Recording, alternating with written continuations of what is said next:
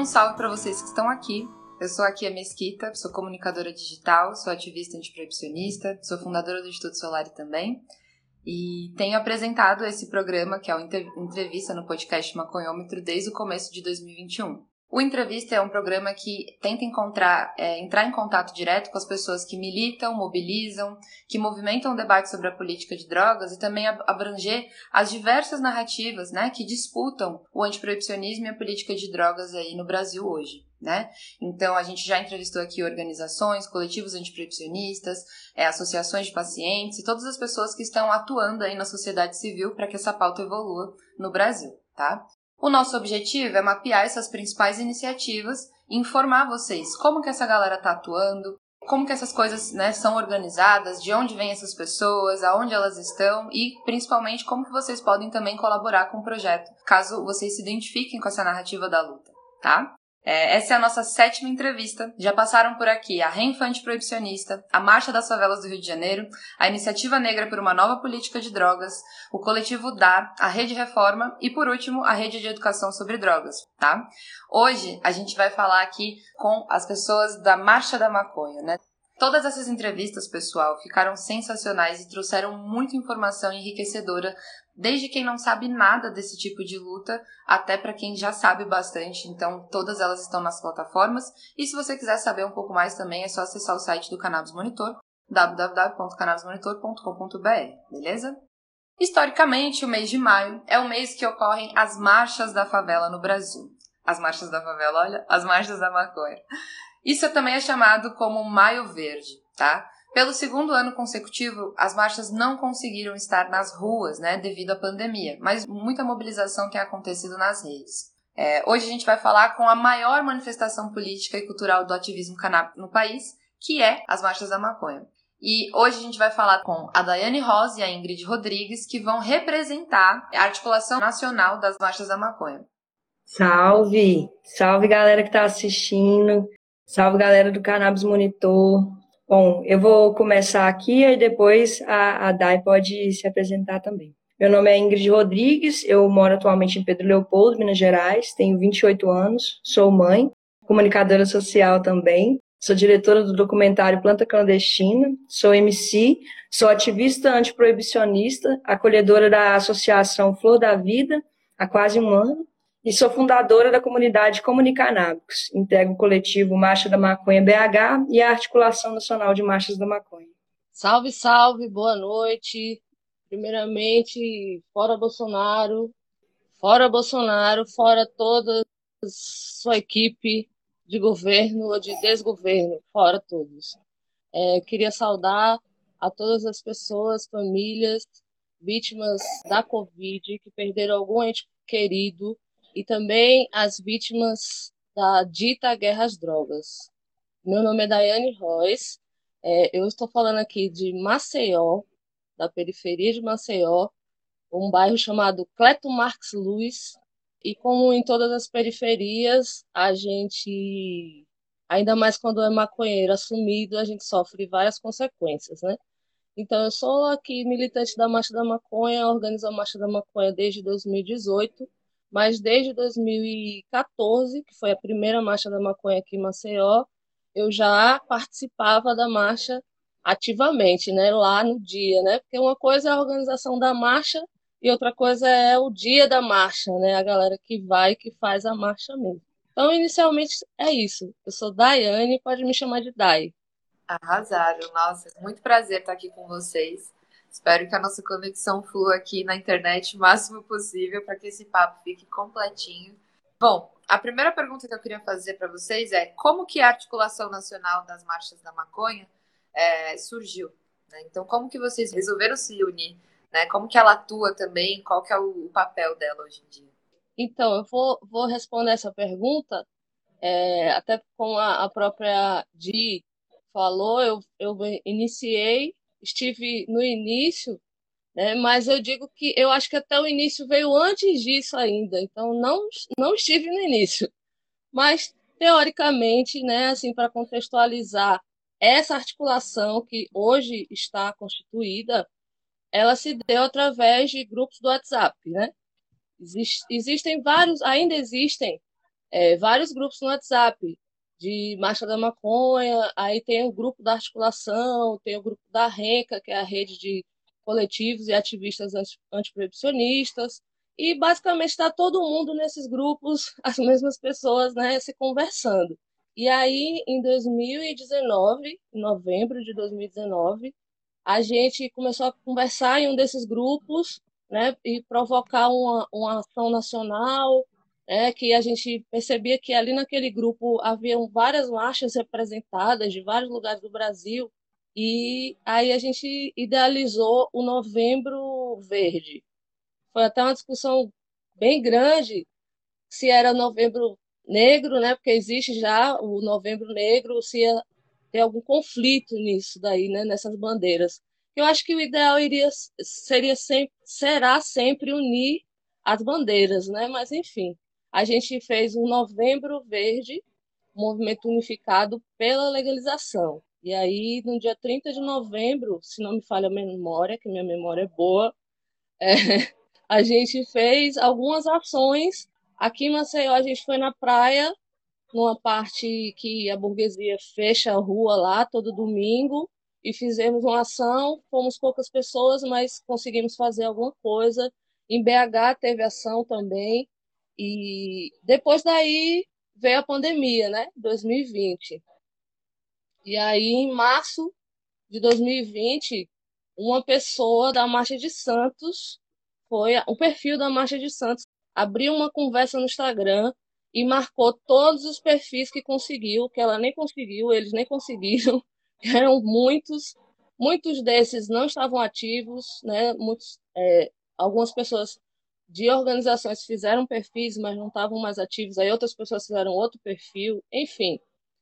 Essa a Marcha de Santos foi colocou lá e aí galera, vamos se unir, vamos conversar, não sei o que, marcou uma reunião fizemos a nossa primeira reunião dia 17 de março do ano passado para construir um ato no dia 20 de abril, que foi um maconhato, maconhaço, que a gente pediu para colocar a hashtag Marcha da Maconha Quarentena, fazer uma foto e fazer um vídeo, postar no Instagram.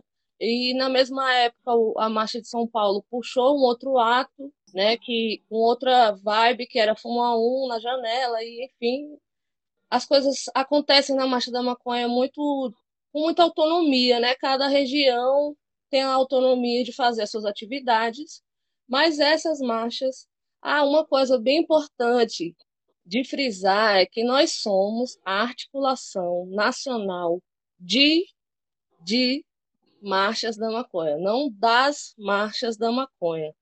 Por quê? Isso daí foi. me corrigido. Acho que eu estava lendo e falando, posso ter falado errado. Então é isso, articulação. Não, não, não. Não, isso, isso foi um, um debate imenso para a gente definir isso. É, porque é, as, algumas pessoas. E isso, é, depois a gente, como tudo, a gente tem feito as coisas em consenso. Né? Não tem votação, a gente conversa todos os domingos já tem mais de três, mais de três meses, eu nem me lembro, porque já tem o tempo que todos os domingos a gente se reúne é, via Zoom, como dá, a gente tem um, um, uns companheiros que, que cedem as contas pagas. Enfim, estou falando demais porque a história é longa, mas já são dois anos, a gente completou, né? Agora, não, um ano. Ai, foi um ano e a gente já fez, só para fazer um resumo né, do que a gente já fez.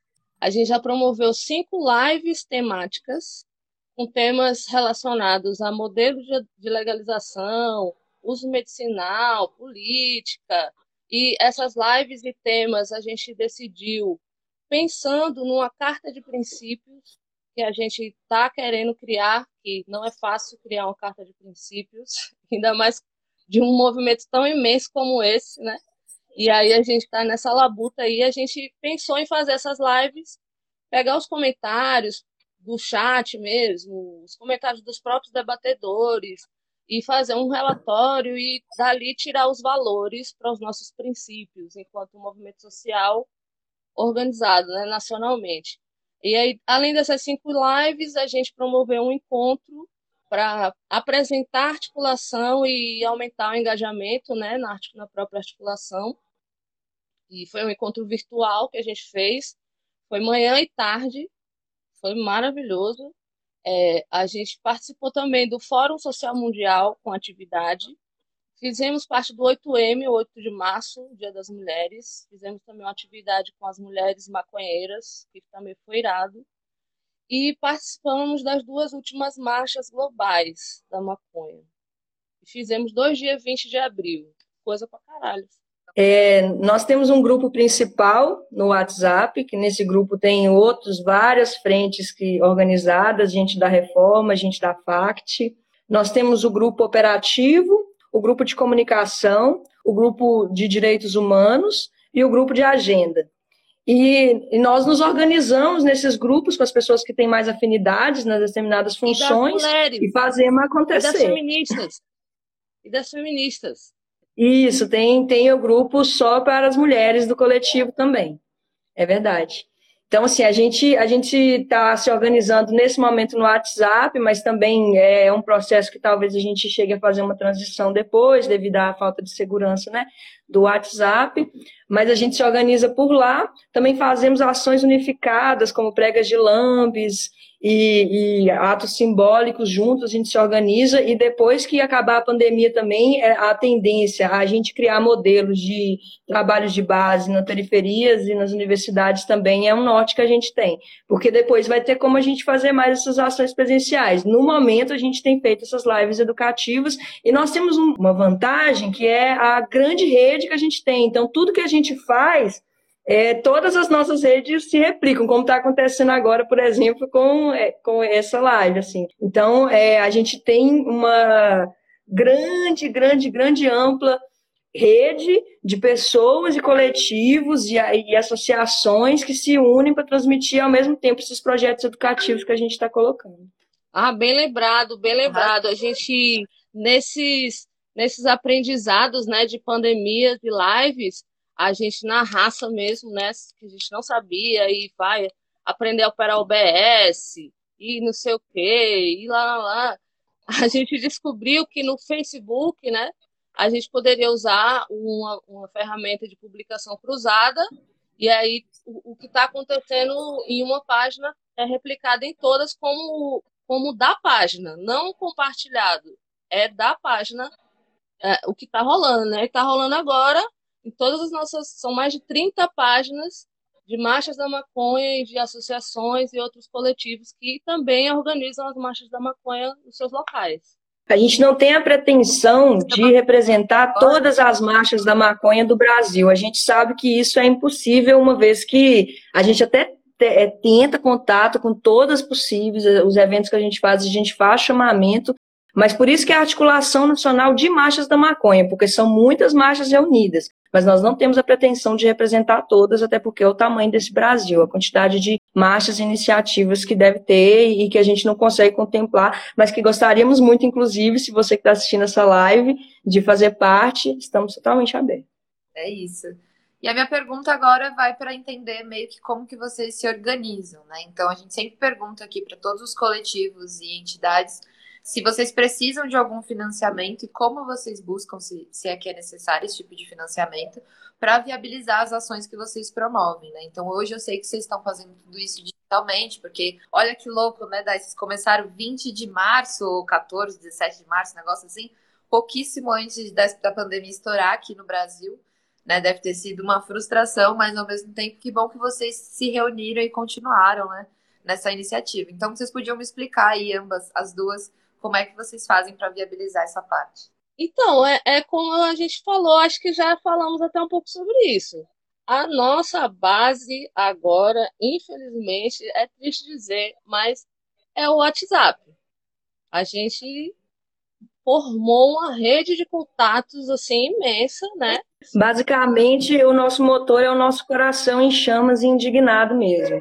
A gente não tem. É, é, se a gente precisar de dinheiro, o que a gente vai fazer vai ser uma vaquinha entre todos os ativistas e fazer acontecer por, essa, por esse lado assim. A gente tem é, bastante é, o coração mesmo, pela causa, assim, e a, a gente não ganha nada. E, e, a gente também não gasta muito. Até hoje, tá, o que a gente fez, assim, foi online e, e juntos, então, assim, é mais o tempo e energia mesmo que a gente coloca, porque é, grana mesmo não tem, não. A gente é a maioria quebrada. E agora aqui para nossos ouvintes, já vai estar num assunto aí que eu vejo a Dai abordando bastante, que é qual que é a leitura que vocês fazem sobre o cenário da maconha no Brasil hoje. E, obviamente, não tem como a gente não cair no que as pessoas estão perguntando aqui no chat, então, né, deem a resposta de vocês. Eu sei que pode ser uma resposta muito abrangente, que depende de muitas coisas, que vocês também não, não representam a opinião de todas as pessoas da articulação, mas a gente está aqui para fazer essa escuta. Então, o cenário do Brasil hoje é deprimente, onde todo mundo que quer usar maconha consegue e apenas o recorte que é negro e pobre é criminalizado devido à Lei é, 11.343 de 2006, uma lei que é genérica, abstrata e que, em tese, despenaliza o usuário, mas só funcionou para deixar a critério do policial, que historicamente tem uma postura truculenta com negros e pobres de periferia. E o judiciário, que é racista, geralmente pune esse recorte, ou seja, para diferenciar o traficante do usuário hoje em dia, o que determina é o CEP e a opinião do policial. A gente teve hoje né, a reunião sobre a PL 399, onde rolou até uma agressão do deputado Diego Garcia ao Paulo Teixeira. E isso desenha um pouco do tanto que é difícil para a gente progredir com essas pautas no Brasil. A verdade é que esse projeto de lei 399 não nos contempla em absoluto, assim. E, mas a gente fica com um sentimento estranho assistindo essas plenárias, porque já emendando também é, a, esse, esse comentário mesmo, é que nós, articulação, já falamos da PL há muito tempo. No ano passado, a gente até fez um manifesto com, é, escrito em consenso com todos os coletivos, pontuando muito bem porque que essa PL era quase uma ultraje, vistas as reais necessidades que a gente tem no nosso país e por não nos contemplar em pautas também que nos são muito caras, como o cultivo caseiro, o reparo social, o incentivo à agricultura familiar e várias outras coisas, como por exemplo o projeto desconsiderar totalmente o trabalho social que as associações fazem, criando barreiras extremamente difíceis que as associações, é, para se adaptar, deve, deveriam se tornar verdadeiros laboratórios milionários. E essas exigências desnecessárias e onerosas colocam as associações numa situação em que teriam que ter milhões para legitimar o que elas fazem, sendo que é possível produzir um remédio de qualidade com muito menos custo. E isso já acontece, as associações já produzem remédio e fornecem para milhares de, famílias pelo Brasil. Então, assim, o que a gente vive é um cenário hipócrita, gigante, em que os movimentos sociais, as associações de famílias e até a mídia canábica tem um acúmulo de conhecimento muito mais à frente do que os nossos parlamentares, que é simplesmente deprimente de assistir um monte de falácia e abobrinha que são ditas nos espaços que decidem as leis nesse país. Então a gente se encontra numa transição que já está em andamento, já avançada em algum sentido, com uma demanda gigante de pacientes, mais gente interessada no assunto, mas muito oportunista também, querendo surfar na onda verde, o Congresso numa luta de interesses entre poder e monopólio, sendo um lado não suficiente e o outro completamente bizarro. É isso, a gente já fez as nossas críticas, né, como a Adi falou, quem não viu ainda, vai lá nas, nas nossas redes sociais, tanto no Instagram quanto no Facebook, tem lá a nossa posição já, esse PL é desde 2015, né, mas enquanto articulação a gente já se colocou, né? E é muito triste ver o depoimento daquela galera naquele naquela, não, só em pensar que eles ganham dinheiro até para a gravata deles. Enquanto isso, a favela está daquele jeito. As pessoas estão presas. Tem pessoas tremendo, tem pessoas com dores, tem pessoas com medos, né, com ansiedades e que precisam de uma planta, não é uma droga, né? E, enfim, né, com tantas evidências científicas, a gente ouvir o que algumas pessoas lá, que eu nem quero citar o nome, não traz uma boa frequência, é, mas, cara, é triste. O Brasil, sinceramente, não só nisso, né, em vários outros contextos, e aí eu só queria também ressaltar que hoje é o dia da luta antimanicomial. E hoje, lá naquela, naquela, naquela sessão lá, eu vi um deputado, um careca, defendendo as comunidades terapêuticas. É óbvio que ele ganha dinheiro com isso, como a gente sabe que vários deputados, vários vereadores, aqui mesmo na CEO tem um, um que é dono de quase todas as comunidades ditas terapêuticas. E ele dizendo que, tipo, a gente, eu digo a gente porque eu digo isso também, né? estava é, acusando as comunidades maravilhosas de serem novos manicômios, quando existe um relatório do, do, do CRP, do Conselho de Psicologia, e vários outros depoimentos mostrando as atrocidades que acontecem nesses lugares. Então aí você vê um depoimento hoje, o cara lá, o que pensar disso? com essa, acho que a gente já consegue partir que você, nossa, queria agradecer aí o discurso da Di, sei que vocês estão nesse consenso, por isso que acompanho o trabalho de vocês e apoio. Sinto-me muito representada nesses questionamentos, principalmente nesses absurdos, né, onde as outras pessoas decidem o que para outras nem tem chance, né, de darem a opinião delas do que, que vai ser para elas. E queria entender a perspectiva de vocês, né, como articulação, mas também como representante das marchas que vocês duas representam, né, sendo a de BH, a de Maceió. Como que vocês têm essa perspectiva para o futuro, né, aqui no Brasil, nesse campo do antiproibicionismo? Ele é mais pessimista, ele é mais otimista, os dois juntos, não tem mais otimismo? Vocês vislumbram aí um futuro com as drogas legalizadas, reguladas, acompanhadas de políticas públicas, de reparação histórica, de redução de danos e educação sobre drogas. O que, vocês acham sobre isso? É, a, a, Articulação Nacional de Marchas da Maconha está em processo de construção de um projeto de lei que realmente contemple os ideais brasileiros, sendo democrático, inclusivo e com reparo social.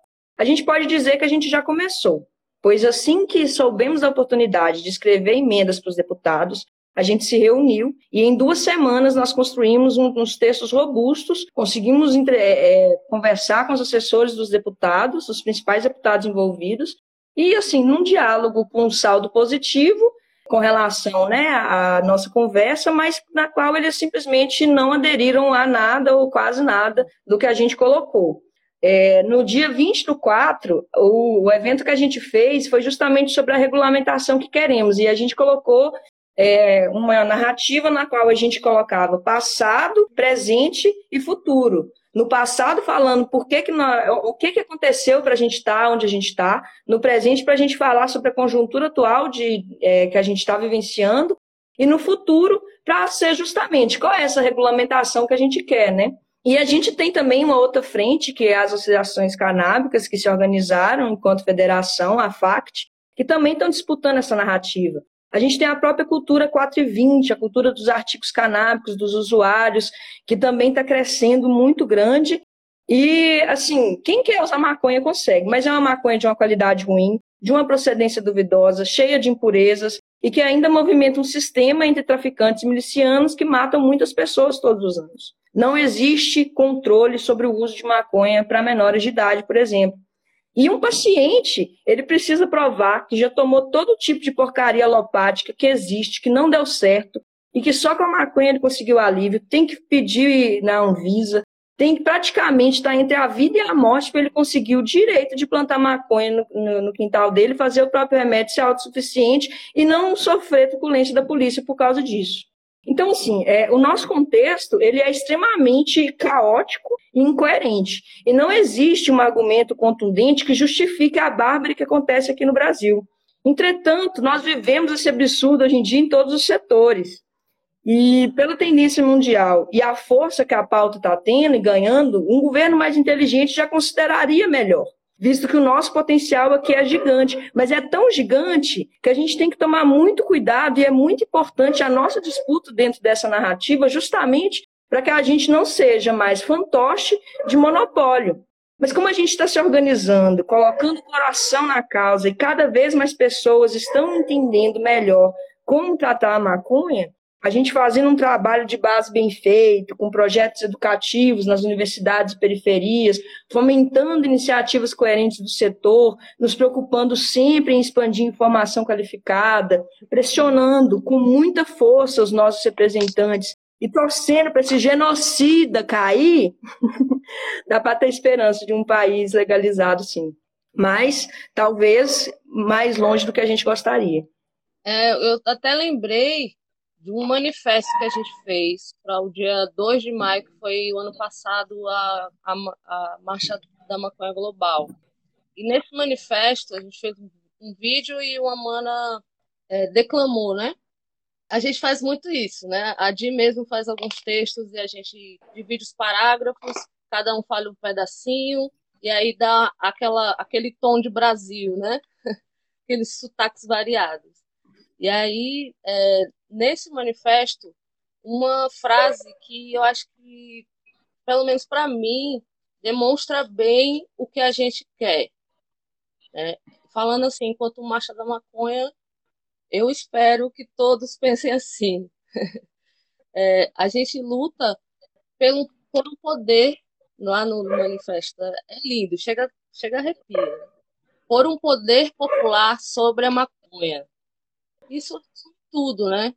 Porque a maconha sempre foi do povo, né? A maconha, as sementes da maconha, elas, elas vieram na arca sagrada, que alguns chamam de navio negreiro. Então a maconha veio lá nos porões com as negras, negros, pretos, pretas e trouxeram a maconha e depois foram criminalizados, foram não, né? São até hoje criminalizados por isso, né? Se você tem uma pele clara como a minha, né? Apesar das minhas raízes literalmente serem pretas, né? Você já tem alguma vantagem, né? Enfim, a realidade que a gente vive, eu procuro ser, procuro ser otimista, mas tá difícil. É difícil, tá né? Tá difícil. É muito difícil se manter otimista aqui. Essa é uma parte do podcast que a gente sempre cai nas filosofias da morte, da pulsão de resistência, porque todo mundo cai nessas mesmas conclusões. Como que as pessoas podem ter acesso, conhecer melhor, se envolver, fazer parte, somar e contribuir com a articulação nacional de marchas da maconha ou das marchas da sua cidade, com a articulação, enfim? Para isso, a pessoa, o, mais, o jeito mais fácil é ela entrar em contato com a marcha da cidade dela, ver se já tem algum organismo, um, ou próximo, se não tiver assim, entre em contato em box. E, e quando a gente tiver as lives também, comenta. É, assim, é difícil para a gente, né, é, tentar fazer um espaço assim para captar todo mundo, mas a gente está super aberto. Tem sempre pessoas chegando, e somando junto, e se pega nesse embalo de 8 horas da noite até meia-noite, fica fazendo reunião domingo à noite, filho, se apaixona. Amei. Você quer responder algo também, Dai, para falar de dica, ou é só acompanhar mesmo a fala da Di?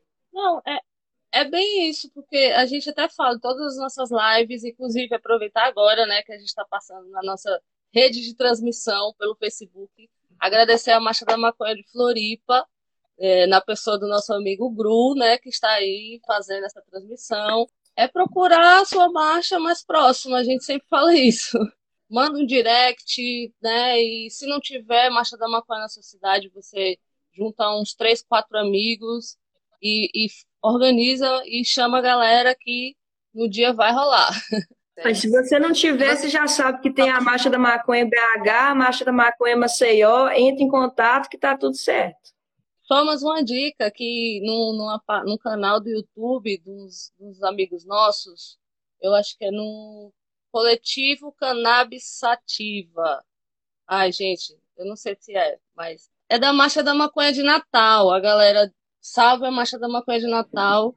Eles produziram um videozinho, um tutorial de como fazer uma marcha né, todos os documentos, porque vai variar de cidade para cidade, que órgãos que você tem que ir, todas essas burocracias. Assim. Massa, bem massa. Isso já até cai no que eu ia perguntar agora para vocês.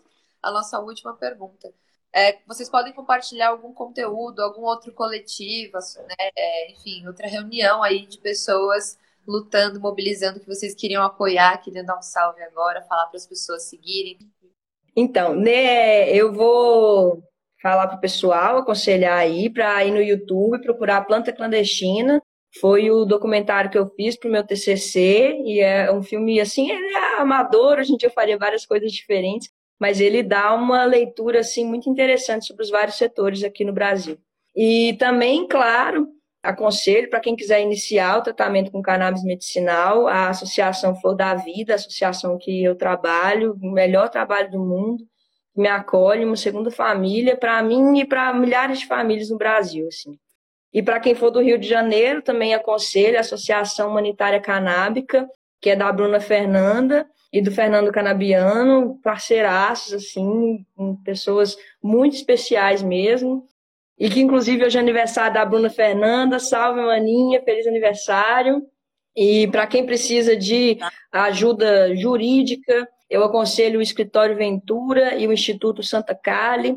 E para quem deseja um acompanhamento particular de orientação, tem também o Instituto Terapeutas Canábicos, que é um instituto muito bacana, que inclusive dia 20 às 8 horas vai fazer a apresentação de um software livre, uma iniciativa muito massa que o pessoal devia conhecer mais a respeito para poder é, organizar o sistema de associações. E também, é claro, não poderia deixar de falar um salve para os médicos que, que são cannabis, são de muito coração também, doutor Maurício Verderame, Gustavo Chami, Alina Dantas e doutor Paulo Fleury. E também pedir a galera para seguir a Comunicanábicos, a página nossa do Facebook caiu, mas estamos aí no Instagram, de pouco a pouco nós vamos lá de novo. E é isso, queria agradecer muito a oportunidade aqui do Cannabis Monitor. É muito complicado a gente falar para um coletivo tão grande assim, é uma responsabilidade muito grande. É, espero ter honrado essa oportunidade aí, agradecer muito a você, agradecer muito a Dai também, que é parceiro da, do diálogo. E vamos junto nessa, né, pessoal? Tem muita luta pela frente. Então, sobre é, a pergunta que você fez dos coletivos, né, e tal, é, aqui em Maceió a gente é super carente de coletivos antiproibicionistas, né, é, mas já falando da luta antimanicomial de novo, nós da Marcha da Maconha de, de Maceió, a gente compõe o Fórum de Saúde Mental aqui de Maceió. Então, eu sei que tem o Fórum de Saúde Mental Mineiro, tem outros lugares também, né? Então, é importante compor esses, ocupar esses espaços de discussão, né, de, de luta também. É, uma pessoa perguntou se a Associação Flor da Vida é da Gabi Weed, aí eu já respondo que não. E aí já nessa pergunta que o, o da Gabi Weed é o Instituto Pacheco, é lá no Rio, né? E aí eu, eu queria só salientar, né, que eu achei muito boa a iniciativa dessa galera, porque é uma associação da e na favela, né? E a gente sabe que, infelizmente, esse discurso, essa, esse debate da maconha medicinal, ele é elitizado, né? Na favela não sabe que a maconha é um remédio. Ela vê a maconha do tráfico, né? Ela vê a guerra, ela vê a violência da polícia. Exato. Então, assim, é, poucas favelas, eu pelo menos não conheço é, nenhum, nenhuma associação que trabalhe com a favela. E essa foi a primeira, Instituto Pacheco, é, tem um Instagram, aí já a galera pode até seguir. E aí é, é, eu, eu aconselho seguirem todas as marchas da maconha que vocês conhecerem. É isso, é isso. Uma força digital já é alguma coisa hoje em dia, principalmente hoje em dia, né? Onde a invisibilidade nas redes digitais também escancara a invisibilidade na vida real, né? É isso. A gente fazer o pouco, às vezes, é o suficiente, né? É, só para falar que, é, devido à pandemia, a gente teve que ser bastante criativo.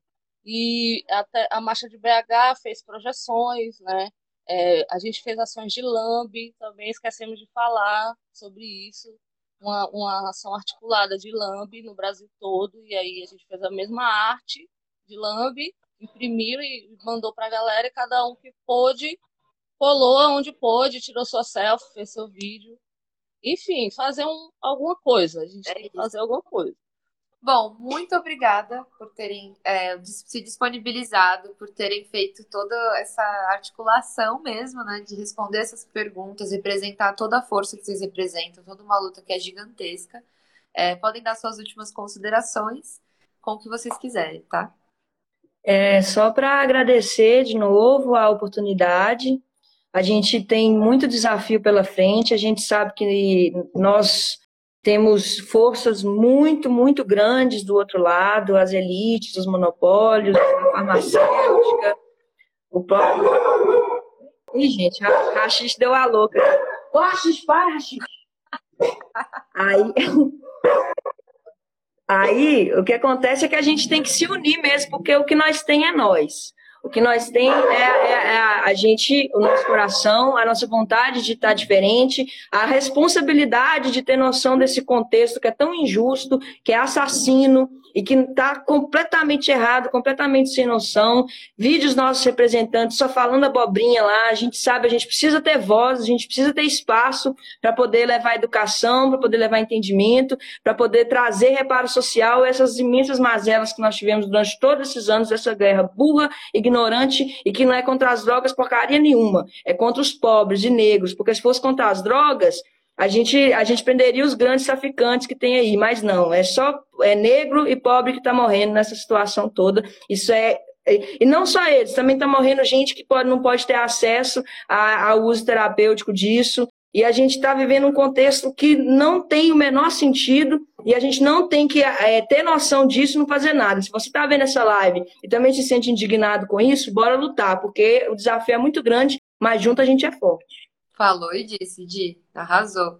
Sigam a Di, sigam a Marcha da Maconha BH, gente. Ah, eu, eu queria agradecer a minha desenhista e a minha companheira maravilhosa que não quer aparecer, ela está ali fazendo a cabeça. Érica Regi, que é a minha grande companheira. Sem ela, eu não conseguiria militar. Eu talvez, não sei, é, não vou fazer uma declaração de amor aqui ao vivo. Mas vocês, acho que vocês já entenderam. Eu, Enfim, eu... Érica, Érica Regi, vocês vão ver. Acho que vocês viram lá no, no Instagram da Marcha da Maconha de Marcel, tem uma foto dela. É, enfim, é isso. Gratidão. Eu queria dizer que desencarcerar é medicinal, né? Não é só quando o médico está ali participando do processo que é medicinal, né? Então, vamos legalizar, pelo amor de Deus, gente. É isso, Thay. Se cuida, viu? Vamos legalizar e vamos desencarcerar. Fora Bolsonaro. Fora Bolsonaro. É isso, galera. Esse foi uma Coiômetro Entrevista. Esse é um projeto de conversas com ativistas representantes de grupos da sociedade civil brasileira que disputam as diversas narrativas em torno da maconha no país e atuam para uma mudança de paradigma na nossa falida política de drogas.